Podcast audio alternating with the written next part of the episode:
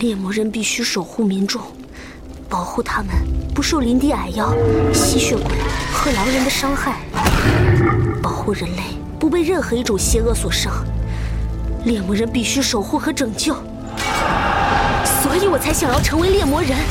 所以我才会拿到这把剑。我绝不会保持中立，我绝不会冷漠，绝不。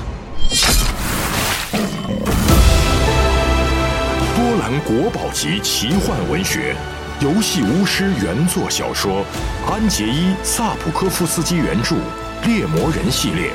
首次中文正版授权有声书，现已在积禾网及积禾 App 独家上市。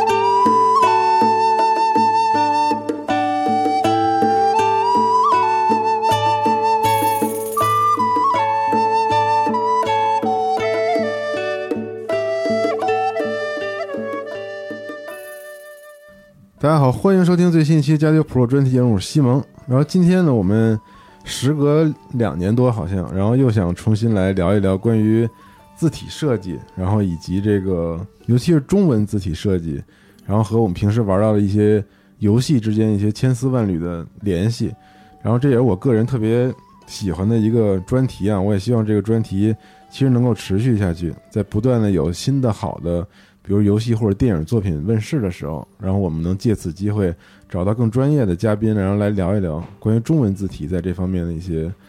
呃设计和发挥。好，今天请来的嘉宾，如果大家经常看集合 APP 的话，应该不会陌生。有一个账号名字叫 Three Type，然后他们经常会发表一些关于游戏与汉字之间的呃知识的内容分享，比如之前发发表过关于动森和综艺体汉字应用之间的一些关系啊等等。然后今天我们请来了 Three Type 的两位这个字体专家吧，然后请两位各自介绍一下自己吧。啊，大家好，我是威黎，然后在三言做字体设计，也做一些别的设计。反正之前那那篇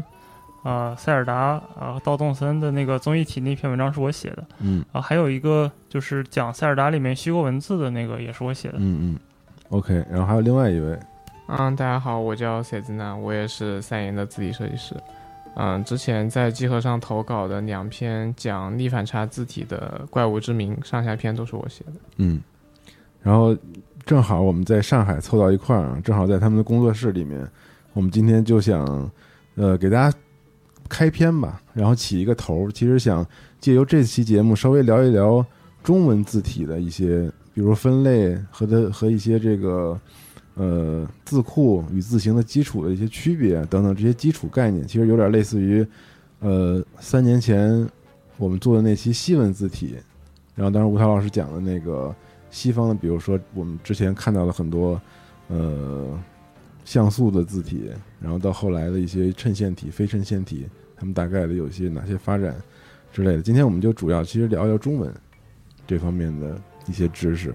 所以我们从何开始呢？这期节目啊，这期节目我其实是想从啊，最近 PS 五不是发售，然后首发大作是那个《恶魔之魂》重置版啊。其实我作为一个啊，从血缘开始入坑魂系列的，不算呃资历很深的一个魂魂系列的玩家啊，我觉得就是当我拿到 PS 五打开这个游戏的时候，感觉它可能没有那么强的魂味，然后很多玩家好像都。说这次不知道为什么感觉就嗯没有那么混味儿哈。对，我觉得这个可能可以从两个方面去看待这个问题吧。一个是首先它这个画质提升之后，没有以前那种魂系列那种粗糙的那种表面贴图，对对。嗯。然后另外一个是它的字体选择，就我作为一个字体设计师，其实我对这个事情是非常敏感的。嗯。以前的魂系列作品嗯，大多数会用那个日本的一家字体厂商叫 FontWorks，他们的那个柱子明朝。请看时间轴，朋友们，你会有感觉魂味扑面而来。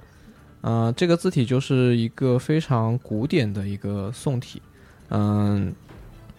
但是你在《恶魔之魂》重置版中，你它选用的，它从英文上，它英文就选用了一个介于衬线和非衬线之间的一个字体，嗯然后到它的中文部分，就汉字的部分，它会选用一个呃比较常见的一个黑体，直接选了一个黑体。对你一瞬间就就它当它这个黑体的选用，一瞬间就把你从那个中世纪的那种世界氛围里面抽离出来。啊，像黑体这种东西，可能大家对它的视觉印象更多的是在它是一个在近代出现的字体嘛。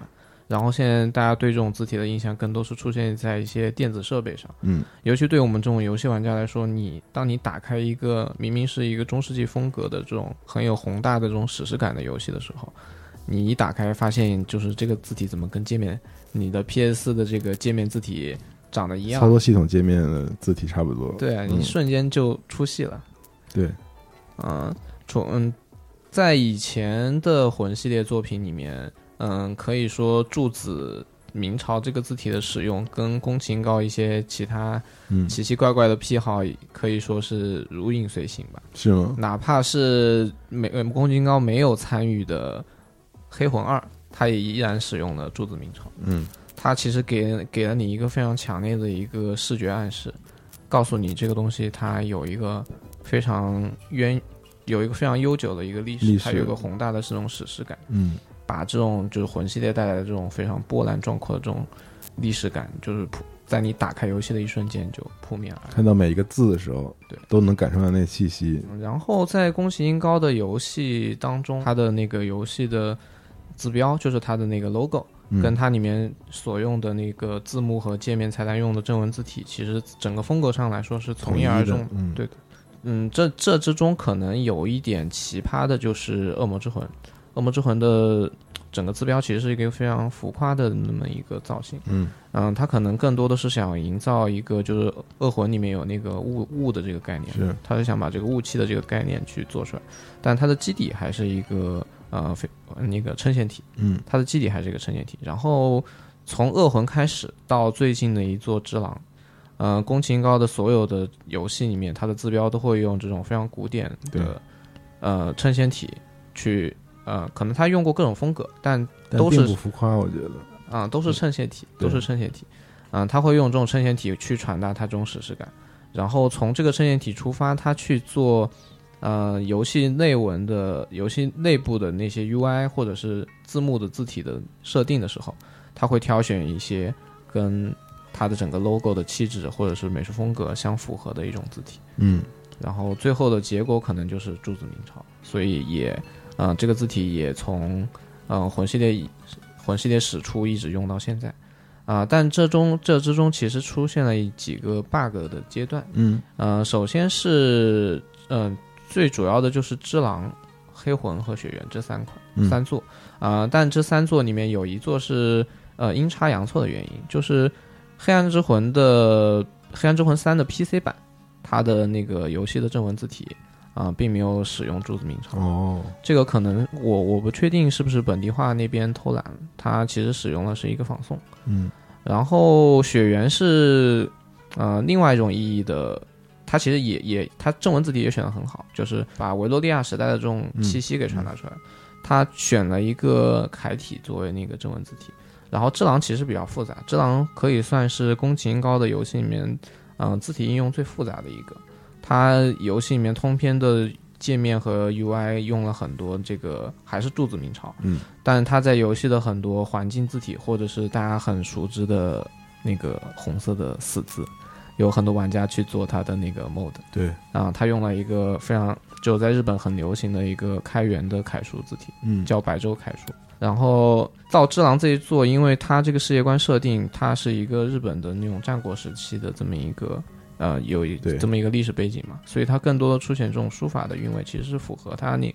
它的那个世界世界世界观的营造的。到这个地方，我们其实是想给大家科普一下，就是呃游戏的字标和游戏里面正文用的字库。对他们两个的之这之中的一些区别。因为刚才你提到了这个嘛，你说这个《恶魔之魂》的这个字标稍微有一点点浮夸，然后结合了雾气，然后它里面用朱字明朝，其实他们俩之间还是有一些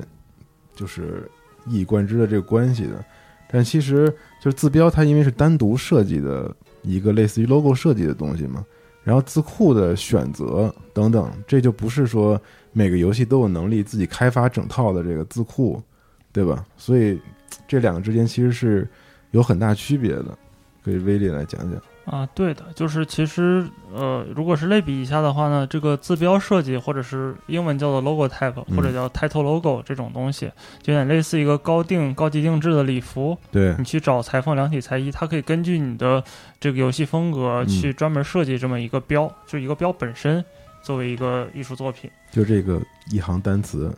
对，对。或者是一个一个单词，或者是一个短语之类的东西，然后你可以做各种夸张的变形，是，比如说《赛博朋克2077》那中文的那个做的也很漂亮，嗯。就是很有那个赛博味儿。那字等到字库或者说游戏里面用到的实际的字体，这个也是狭义上我们讲字体设计，主要说的是设计这种字库式的字体，一设计就是一套。对，那么你用户用的时候呢，就等于像优衣库里买衣服，你就去挑这个成衣，然后呃呃按照我的风格，我需要的风格，我是要休闲一些的，还是要运动一些的，嗯还是要古典一些的，直接把它用到游戏里面就可以。是，对就是寻找一个更适合你风格的，对，是挑选。嗯就另外还想补充一点，就是刚才塞斯纳说的那个魂味儿嘛，因为这个呃魂里面用宋体或者说是这种明朝体，这个具体区别后面会解释，嗯讲分类时候会解释。呃，那么这个感觉似乎已经深入人心了，所以我们可以在之前那个 iOS 平台上的那个魂 like 游戏《帕斯卡契约》嗯嗯嗯对它的正文也用的是宋体，嗯呃，设计师肯定也也会有这方面的考虑，但总之最后结果是它的魂味儿还是蛮浓的。嗯，就是在这个界面和设计上也都是一个很彻底的这种这种感觉。对，如果你把这个界面全用成了苹果默认的黑体，那肯定是这个感觉大打折扣。，嗯。OK，那我们之前讲到了这个字标和字库大概是什么样的一个区分，然后我们之前也讲到了很多的字体，我们提到了这些黑体、宋体，然后包括仿宋、明朝之类的这些，然后他们之间有什么就比较详细的分类吗？或者让大家就是一看就能知道，然后，这个是哪一个字体类型的？呃，现在讲中文字体一般会直接用四个字叫宋黑仿楷，哦，就是宋四大类型嘛。对，宋体、黑体、仿宋楷书，这个指的是正文字体的四大类。嗯，在此之外呢，还有一些像什么手写风格呀，或者是、呃那个叫叫标题字体，嗯或者说是 display 就展示用字体啊，对，换成一个更中国化名字叫美术字，美术字就是美术字对对对，就综艺体这种。嗯那么在游戏里其实不用分这么细，而且分这么细也没必要。那么我们可以简单的认为，从时间上捋一下，就是呃因为字体这个东西实际上是伴随着印刷术出现的。嗯你要把这个文字信息去印出来，就是跟手写是区分开的。所以从呃，就是从中国这边，因为西方就不说了，希望大家可以复习一下那个上一期、嗯上一次那个吴涛吴涛老师讲的那个。那中国这边呢，最早就都是手写。你如果要是写书的话，也都是手写出来的，我们也叫手抄本。嗯或者因为那时候写的经书佛经比较多，所以一般叫写经。那么这个字体就固定下来了一种书写的风格，差不多就是楷体。哦对所以我们现在的楷体，现在所用的楷体，呃，也是差不多那个风格。嗯但是现在这个楷体具体的字形是后来才定下来的，后来才有的。那么我们从历史上去追根溯源，就是首先我们要手写出来一个楷体字。那么手抄本它毕竟效率很低，因为人们要去一本一本的抄，它不能复制。嗯，那如果说你要大规模的印书，那么就要伴随着印刷术印刷术，嗯印刷术的发明和普及。那么手抄书它就效率非常低。如果说你要做很多本一模一样的书，你就要反复的去抄。对。但是印刷术的发明和普及，主要是普及以及大规模应用，嗯那么就使得这个书籍的大规模的印刷和发行变得很容易。那么用于印刷的字体就是所谓的印刷字体。嗯宋体就是在这个阶段下由这些广大的刻字工人逐渐定型，或者说他们发明出来的。哦，因为大家可以想象，楷体就是你手写用毛笔写出来的字，它的圆度就是弧线是很多的。对的，你用刀在木头上刻，刻的时候不方便刻，嗯，对，而且非常累。对。那么宋体最终就定型成了一种横平竖直的，所有的线基本都是直线。哦，所以它跟楷体其实特别大的一个区别就是，它比楷体要更就锐锐利一些。锐利或者说嗯机械感很强，哦就是它是一个它首先就是为了大规模生产，嗯，对，在中国语境下大规模生产，没有那种工业味儿，但是是那种木刻的感觉。是，但它依旧还是书法字体演变过来的这种接近楷体的一个字所以。所以它之所以会有这个右上角的钝角，就是横线右上角的三角形，嗯还有横细竖粗的这种特征，很大程度上是由手写的那个笔的钝笔顿笔演化过来的。来，对，对，然后这种字体定型于明朝体，定不是这种字体定型于明朝，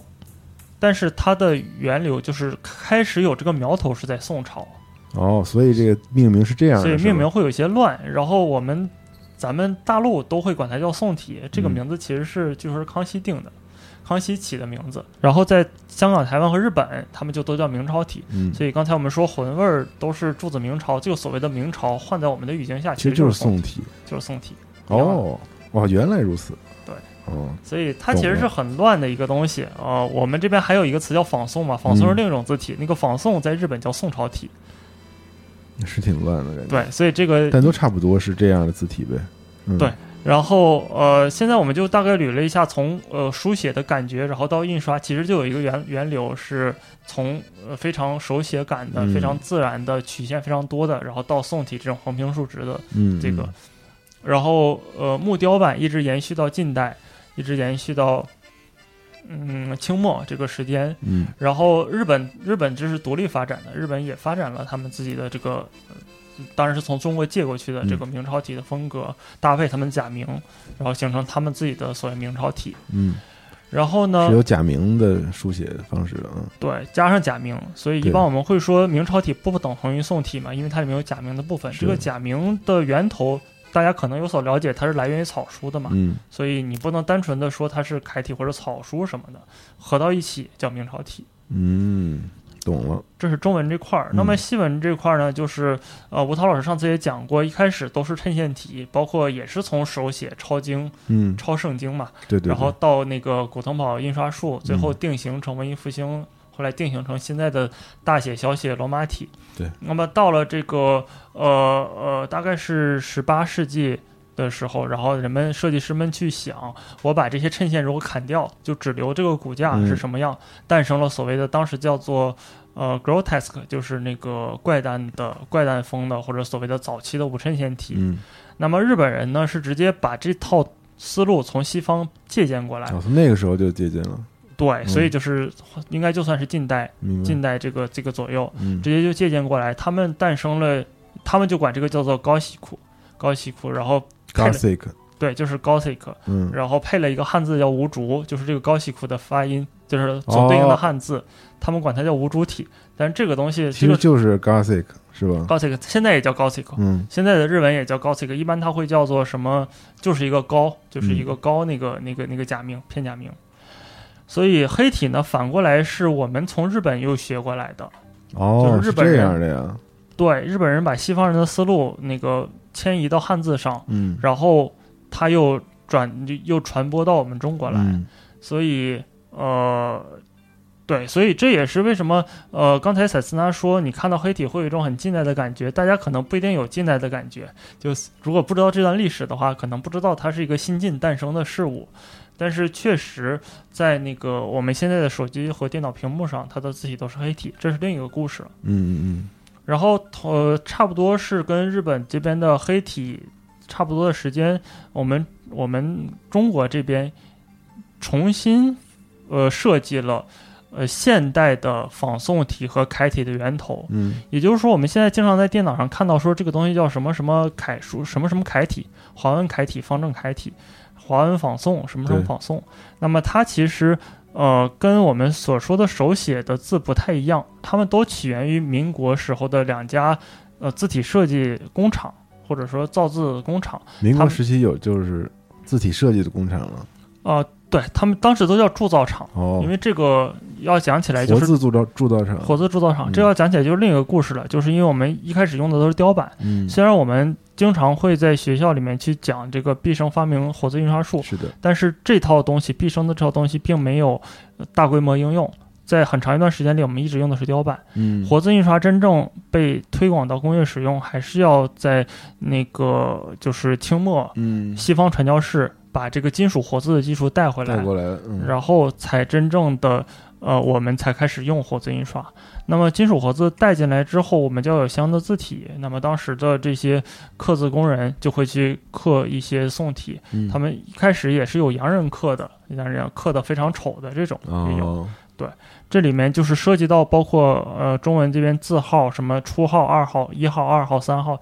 五号、小五，就这是我们在 Word 里面能够选择对的能选的字字体大小。都是在那个时间被就是洋人和我们的中国人一起去创造标准定下来的这么一套一套标准。哦，其实当时是一个非常无脑定的标准，然后现在就变成一个但是一直沿用到现在，一直沿用到现在。嗯然后就是我们这边做了一些字，然后日本这边的明朝体刻的会更好看。日本这边的就是我们所说的宋体风格的明朝体，他们刻的更好看，他们也刻了黑体。然后呃，所以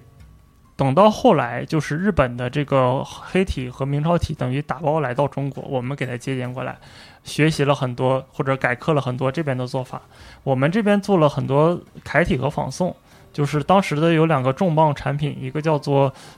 巨人仿宋，一个叫做汉文正楷，嗯，一个楷一个仿宋，是中国人中国刻工，就是摆脱了洋人的这个这个，就不再不给洋人打工，自己嗯做的。那么这两个字体特别成功，被日本人拿过去山寨了一番。嗯。然后，所以其实，在民国那段时间，那么短短一段时间，中国和日本这两边是这么发展的，字体就这么发字。体的历史是对，这样的，字体历史是这样的。那么到了后来，新中国成立之后，呃，新中国成立之前，我们要印报纸什么的，嗯这种宋体字体都是从日本这边进口过来的，用的日本的字。哦，直到新中国成立之后，呃，那个国有的，对，就是当时也是像政治任务一样，我们要有自己的新字体，嗯宋体、黑体，再配上简化字，我们有了现在所定型的宋黑方楷四大金刚。哦，原来如此，不过常识是四大金刚都是有五个人嘛，所以呃，四大金刚呃，日本那边还有一个风格叫圆体，就是我们也经常在游戏里看到的圆体。圆体是日本人发明发明的，然后、呃，在日本和台湾流行了很长一段时间。是我们中国大陆那个什么右圆碱啊，啊，对，什么右圆是圆的一种，但是实际哦上幼圆这个名称，所谓的幼是指细，嗯，对右对对，就是细我知道，，嗯，所以它是一个细圆细的圆体。对，然后呃，这个大概是在改革开放之后传回大陆原体，当时是感觉一个非常洋气、非常时髦的字体。嗯嗯那么现在就大家都在用了，而且原体在游戏里用的还蛮广泛的。这个是所谓的正文字体的大概的一个分类吧。然后另外一方面就是美术字，就是包括那个像综艺体这种，嗯我们可以泛泛的呃，就是把它们统称都扫到美术字的这个大箩筐里。嗯。对，好，那差不多是这样。那听到这儿，我就有种恍然大悟的感觉啊，就知道了，就是其实中文字体能够做选择的大类，其实也逃不开这几种，比如说刚才我们提到的这个宋黑方楷，宋黑方楷，对对对。然后我就想到了上期节目里，其实吴涛老师因为讲的西文字体嘛，我们知道大部分的这个欧美的游戏开发，它其实，呃，我们都能够从这个游戏里面看到非非常独特的这个字体。如果你玩的不是汉化版的话啊，玩原版的话，很多游戏都有独特开发的这个字体。然后我们也谈到了，就是因为西文的特色，它只要把这个每个字母单独做一下就可以了。但是中文字库有很大的不同，就是你很难开发两千到三千个这常用的文字，然后去搭配这个游戏使用。一是成本太高，然后二是可能很多人在设计跟美术风格相关的这个中文字的时候，可能也不像这个简单的字母这样这么的简单吧。所以就让我更加觉得，就可能比如说我们的本地化的团队，然后或者是我们本土的这个游戏开发者们，就他们更多的就是会从现有的几大类的字体里面去选择更加符合游戏画面美术风格的那一种，对吧？对然后比如说我前几天去那个 CDPR 的就是中国分部嘛，因为我知道这次他们在游戏当中选择了一个黑体字，对，然后这个黑体字其实就是比我想象中的还舒服很多，就是因为我们其实玩黑体的游戏挺多的，但是二零七七这款这款字体好像它的细节还是挺有意思的。然后他们选择其实就是文文鼎，精细黑，对。然后我就觉得我们可以聊聊就是美术风格和这个这个汉字之间的这个关系吧，就可以聊一聊每个游戏都是大概怎么来去选择这个字体和体现的。因为其实你聊到京西黑的话，就正好可以顺带说一下。虽然说我们大类是宋黑仿楷这样，但其实具体每个类里面还有很多单独款的字体。比如说京西黑和微软雅黑，那它是其实是完全不一样的。然后如果说大家可能对字体没有那么深的认识的话，看上去都是黑体，但实际上你可以对比一下细节，在字体设计师眼里，他们的差别还是蛮大的。嗯，然后大类里面的细分有好多风格哈。对，然后我们也会有看，比如说苹果又做了什么平方啊，什么四言黑体也出现了。那么这些黑体虽然都叫黑体，但是咱们看上去也都。还差别蛮蛮多的，就像宋体、朱子明朝和呃，我们比如说什么华文华文宋体，那它也不是一样的风格。然后选择还是还是有的，对，就是你可以看得很细。比如说这个京西黑，这这个的设计细节还蛮明显的。塞斯纳可以聊一下这方面。对，啊，对，因为我正好最近也沉迷在夜之城逛街嘛。嗯，在《赛博朋克2077》刚发布的时候，我其实就已经关注到它选它整个游戏，它为整个游戏定下基调所选用的这个字体。嗯嗯，因为除了它那个非常赛博朋克风的那个 logo type 之外，它很多的宣传物料，包括它的呃宣传的演示的那个游戏演示流程演示里的《火线夜之城》那个系列的片子嘛，其实它用了很多这种，嗯，就是它专门为《赛博朋克2077》这个游戏去寻找的一款字体。比如说那倒计时的那个字什么的啊，对对对，包括他那个当时展会上的那个彩蛋，就是黑客破解那个，对对对对对，对他那整个界面所有的字体都是用的同一款字体。然后这是一家来自一个瑞典非常小的一家字体厂商的字体，它叫 Blender。嗯，然后这个字体它是一个就是把所有的呃曲线的部分取了一个四十五度的切角。嗯，还可以看集合 APP 时间轴啊，这块可能需要看图了。对，然后它其实是做了一个，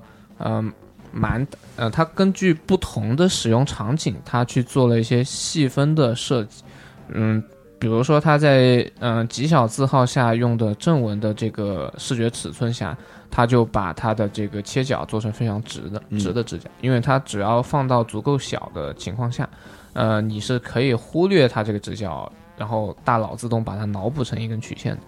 然后它放到特别大的，就是它用于嗯标题的这种大字号使用下的这种视觉尺寸，它可能会把那个倒角的地方做一些导圆的处理。嗯，然后它整体还是给人那种就是你感觉它是一个非常机械、非常现代，但是可能整体上它又不是又不是一个嗯怎么说呢，曲线很平滑，或者说给你一种过于未来感的那种感觉，也不是过于硬朗。对对对，它其实其实我觉得这是很好的体现了一个嗯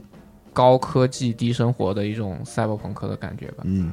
对，因为它是一个让你觉得它其实蛮机械化的一个东西，就是感觉整个氛围被提升到了一个很高的台阶。但是你仔细看它的细节，其实并不是很精致。就是这种就是赛博朋克世界给我们带来的感觉，就是在高楼大厦的就在那种公司。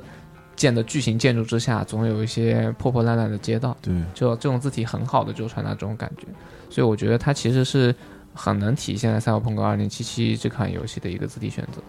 然后，嗯，他们的就当游戏正式发布以后，我就很期待他们游戏中使用的中文字体，因为我觉得其实他们选了这么一个其实不太常见的这种风格的西文字体做游戏的。游戏的那个界面字体之后，挺难搭配的，中文还挺难搭配的，啊，其实我当时我作为一个设计师，我可能自己都没有想到他们会选文鼎金星黑。当我看到这个结果的时候，我觉得文鼎金星黑是一个非常恰非常恰到好处的选择，尤其是，嗯，我在赛博朋克二零七七里面看到很多那种，比如说像光或者是响这种字。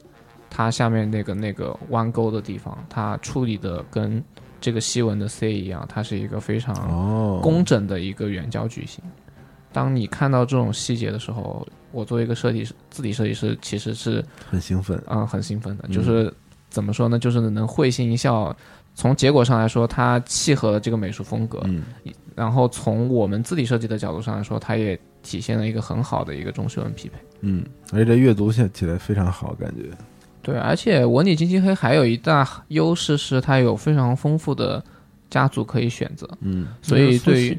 对于赛博朋克二零七七这种信息非常杂乱的游戏来说，它是可以很好的去处理这个信息层级的。嗯所以就提到呃科幻题材，一般我们就会想到，在中文语境下可能就是黑体了。黑体的，嗯对，这个也是因为中文字库它没得选，嗯因为我们知道像是西文，你比如说赛博朋克的英文版，它可以用这种。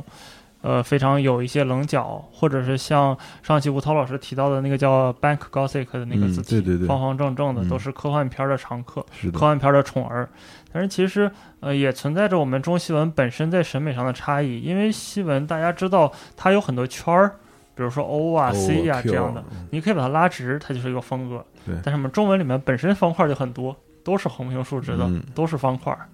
那么这一点就不太好选择。所以京西黑我不知道，有可能它甚至是没得选，所以用了京西黑也是有可能的。但是做就结果而言，它确实是一个非常不错的选择，不错的选择，而且看起来特别好，特别好。还有刚才塞斯纳说的，主要是包括那些卧钩或者是竖弯钩这样的，就是大大的弧形笔划，嗯在精细黑处理的就非常有几何感。那么在更多情况下，可能我们科幻，呃，中文的科幻不太好选字，或者说可能直接上微软雅黑。就是那个微软雅黑呢，其实是九十年代末专门为微软的 Windows 系统做的这样一套字体。嗯当时的显示条件是分辨率非常低，所以它要有意的把这些横竖笔划拉的直，然后字面扩的非常大。嗯就是字的感觉非常膨胀，这样的话可以在低分辨率的那个显示器上显示的更加清晰。嗯呃，那么其实另外有一方面就是，呃，因为微软雅黑毕竟等于垄统治了这个显示器操作系统将近二十年时间。在人们心目中也建立起这样一个印象，就是微软雅黑可能就是跟这个电子啊什么相关相关的，嗯对，就不能说是一个好现象吧，但是事实确实如此。比如说《流浪地球》，《嗯流浪地球》里面的各种高科技显示屏、全息设备，通通微软雅黑嗯，当然它有可能就是呃系统里面有这个字体，直接就用了。嗯确实这么一个现象，我们在汉字里面确实很难找到这种，呃呃方方正正的这种非常有科幻感的这样的风格，就不太好配。嗯嗯嗯，然后除了像李刚刚说的这种情况之外，嗯，其实像嗯，除了像欧阳雅黑这样的选择以外，大部分的字游戏厂商更多的会去选一些嗯系统默认的字体去做这个中文部分的这个匹配。呃，尤其是像这两年很火的一些科幻题材的游戏，比如说《看门狗》，嗯。看门狗就一直是用那个嗯，就是华康的基础字体，嗯。他用华华康的那个黑体，有一直就是从看门狗一到现在最新的看门狗军团，一直一直是在用这个字体。其实它就是一个，嗯，可能就是完全，呃，也不说完全吧，可能就是没有在本地化这个事情上过多的做美术风格上的干预，它嗯。可能仅仅只是选了一个，嗯，看上去像那么回事的黑体。啊，所以从这个角度上来说，啊，赛博朋克的这个本地化其实是啊相当相当相当之牛逼的。嗯说到系统字体，就是很多游戏它会直接，呃，要不是没得选，要不是懒得选选，要不是没有钱选，那么它就直接用这个计算机或者是你的游戏主机或者是那个其他平台手机自带的。自带的字体，因为所有的计算机它都会预装一些对预装字体，嗯。对那么这些字体，嗯、比如说我们特别熟悉的那些什么华文行楷呀、华文彩云，嗯。什么华文叉叉叉，它呃，华文彩云。对，华文琥珀嗯。那就一一说这名字，脑子里就出字儿了。就 浮现出了那种，对对。对，呃，这这种字体它是预装在这个计算机里的，呃，我们通通常会说这个什么没有做好啊，然后咔咔华文彩云，哦不是不是华文彩云，华文行楷，华文行楷，但实际上这个行楷也好，然后什么楷体、宋体，前面说过的仿宋也好，各家厂商都有自己的都有自己的版本，就是比如说行楷，那华文有华文的行楷，方正有方正的行楷。但是华文是一家很神奇的企业，很神奇的字体公司，它只跟大厂合作，它不它不零售。哦，就就卖给这些系统啊什么的这些是吧？华文的客户就是苹果、微软、Adobe、Google，哦，牛逼吧？牛逼，所以它都是预装，就是都是预装在这里面的。所以呃，系统字体的要求是很高的，因为它要它的字必须要特别特别全，嗯不光简体、繁体啊，还有犄角旮旯的生僻字，比如说什么囧之类的，但是现在都已经大家常用了，嗯都常用了。但是早先还有，比如说你想打个火星文，那各种各样的异体字，各种各样奇怪字，系统字体都要支持。呃，所以呃，系统字体就是一个最低标准嘛。那么其实即使在系统字体，你也是有的可选，你至少宋体、黑体是可以选的，它可能没有那么精致，嗯但是呃，就是如果说你只是无脑做，或者是用一个什么替代方案的话，就会显得比较粗糙。嗯嗯然后其实像刚刚威黎说到这几种分类，其实也有蛮多的，嗯，或者说特定类型的游戏会去用这样的字体。我们刚刚以赛博朋克为这个影子讲到了科幻题材嘛，然后像宋体更多的会出现在，嗯，可能大家印象最深刻的，除了我刚刚说的魂系列之外，可能就是无双。哦，对，所有的无双游戏，它无双那两个字一定要用宋宋体，对，嗯然后可能而且蛮多的无双无双无双游戏，它里面的内置的字幕，尤其是三国无双系列，它内置的界面字体和字幕会使用那个宋体嗯啊，这个也和它的一个世界观营造有关吧。然后在它的那个。嗯，就是在它的字标上用宋体这个事情，其实已经成为他们一个，呃，这个系列一直以来的一个风格。就像最近那个塞尔达无双嘛，就塞尔达传说几个字，它用的是塞尔达原来的字体底下无双无双啊。到无双的时候，大大的宋体嗯对像商标一样了。对，啊，这个已经就成为它一个很强烈的一个视觉印象了。然后我觉得像无双这类游戏用宋体的一个原因，可能是因为宋体你这种横平竖直的这种嗯、造型吧，可能会会让你联想到那个无双里面乌乌泱泱的刀剑举在那儿，然后你去割草的这种 这种场景。嗯啊疑似过度解读，啊，疑似过度解读，这这是一个不怎么 不怎么玩无双的玩家的过度解读。啊，因为首先就是宋体，它和呃它本身就比黑体显得古，有古有古意，所以呃作为无双，它它从三国那个的题材开始嘛，所以它会显得有一那么一些历史的这个厚重感，这是一嗯方面。另外，确实虽然说有些过度解读，但是确实宋体字它会它的细节会比较尖锐，是的，它不像黑体那样都是粗钝的这样的东西，所以呃，一个是这种凌厉感，另外一个就是这种历史的厚重感，它要体现这么一种感觉。挺合适的。嗯合适，对，其实你这个力，其实其实宋体这个凌厉感，你完全可以从它无双无双系列固有的那个商标上看出这种，它其实做了一个刀光的那个效果。嗯无双就是三三国味儿嘛，然后另外一个其实还有挺常见的一个分类，就我们前面其实比较长，呃，前面其实都跳过了关于具体的开体怎么应用的这个例子，嗯仿宋也不太说，仿宋确实游戏里用的也少。哦，好像是有有有一个魂还用的是仿宋，对，就黑只有黑魂三用了仿宋嗯但是也是算是几乎等同于孤立啊。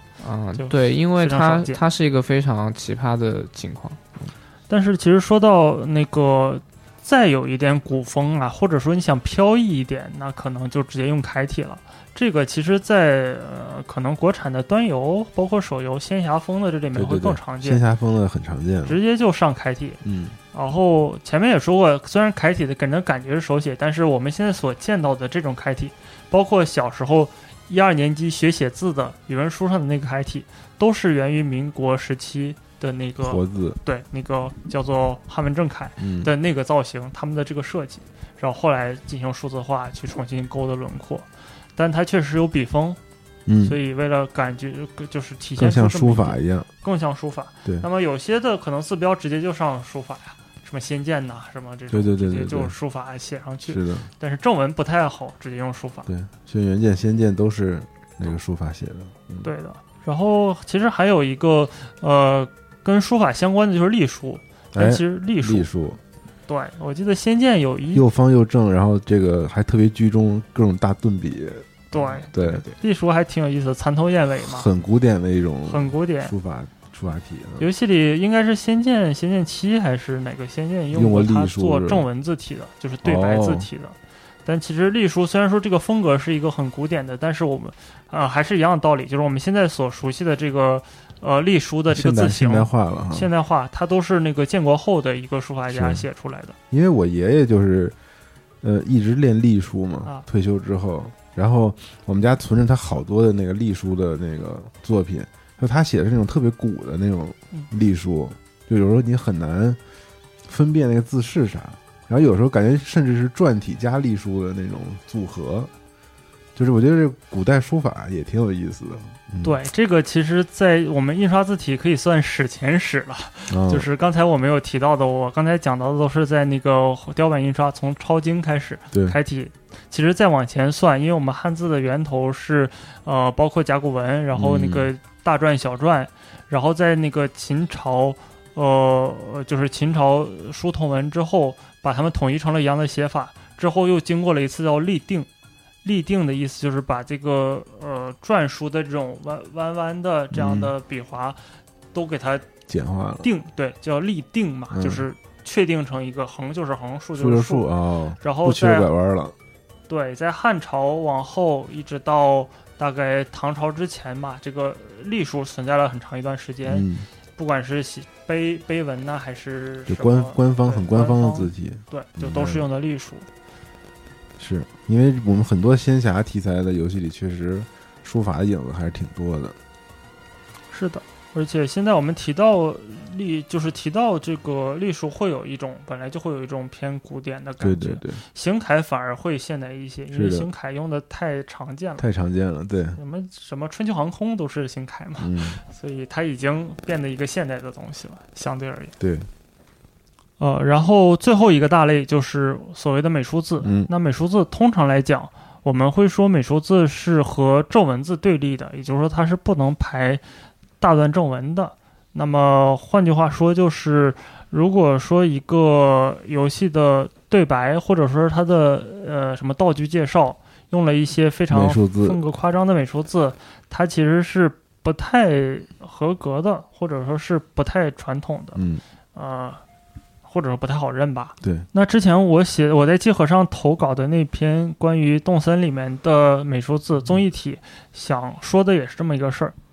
那综艺体这个也是一个很常很常见的字体类型，然后其他的字体公司也有借鉴综艺体思路做的其他的呃美术字的风格。嗯这个那篇文章其实写到了，呃，实际上我的结论是在动森里用它其实没什么大问题，因为动森，呃，首先它是一个偏向轻松活泼的，它的英文和日文的字体也都轻松活泼一些，所以你如果直接怼一个黑体上去，是会太严肃。太严肃了。，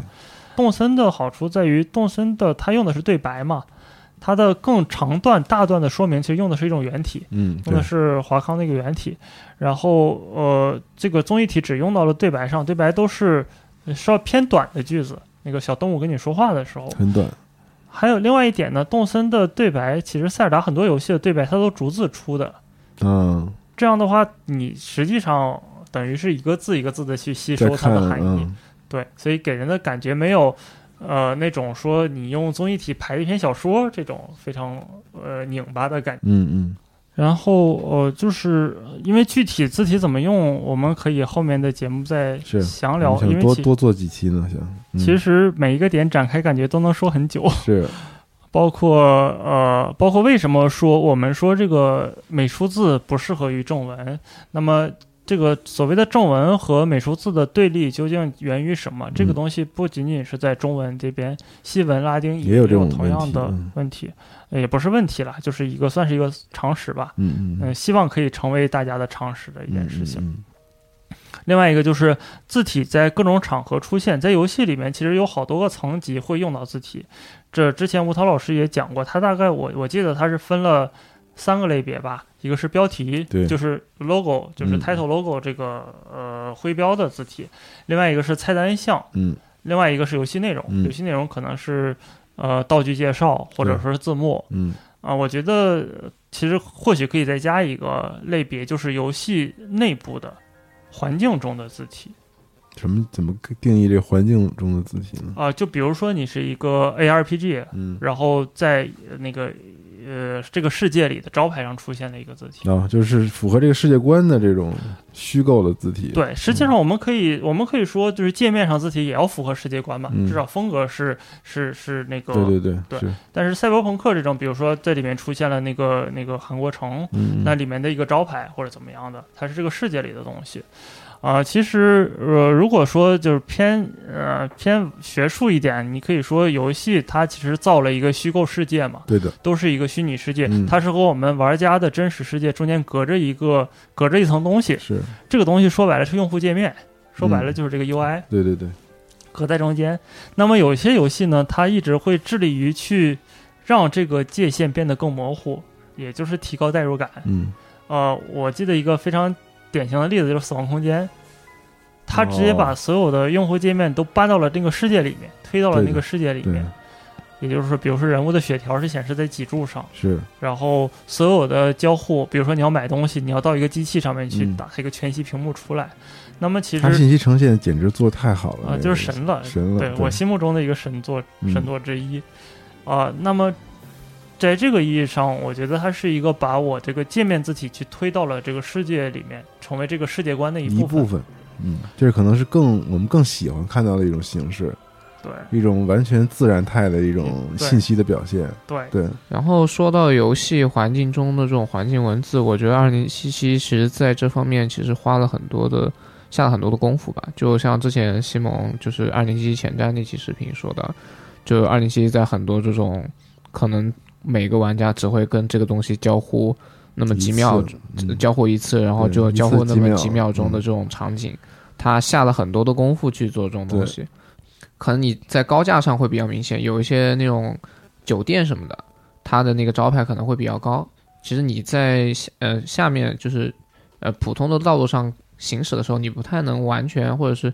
呃比较完整的看到它的那个招牌的那个样貌。对，当你行驶在高架上的时候，你离它很近的时候，你会发现，即使是这样的一个远景上面的招牌，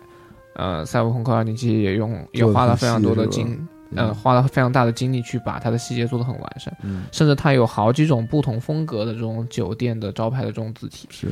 其实像这种乱七八糟的这种繁杂的街街道的这种招牌的这种信息，嗯、给给人的感觉就是你像是在一个真正的世界里面去逛街，你会有这种沉浸感。所以其实《赛博朋克2077》这个游戏给我带来最最有沉浸感的一个阶段，就是当你漫漫无目的的骑着车逛夜之城的时候，你真的会觉得啊，哇，这就是我嗯在生活的一个城市的这种感觉，就嗯特别有一种。我花了六十美金买这个游戏，我只是去另外一个世界旅了个游的这种感觉。那街上的人们都太不友好了，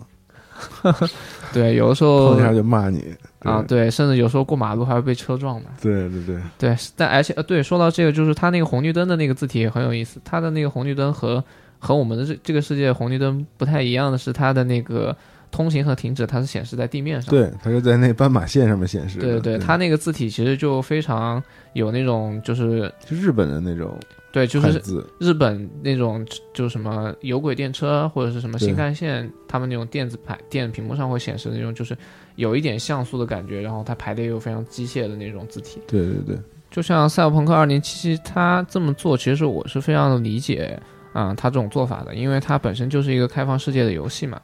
而且游戏中的文字，无论是你的界面字体还是环境中的环境文字，嗯，其实它是一个整体美术风格最细枝末节的一个延展。最最终端的那个对对对，它其实，它反而虽然它是一个最终端的细节，但它对于呃玩家来说，它是离玩家最近的这么一个界对面。对对对，对，因为玩家从游戏中获取信息，嗯、绝大多数的程度是通过文字来获取这个信息。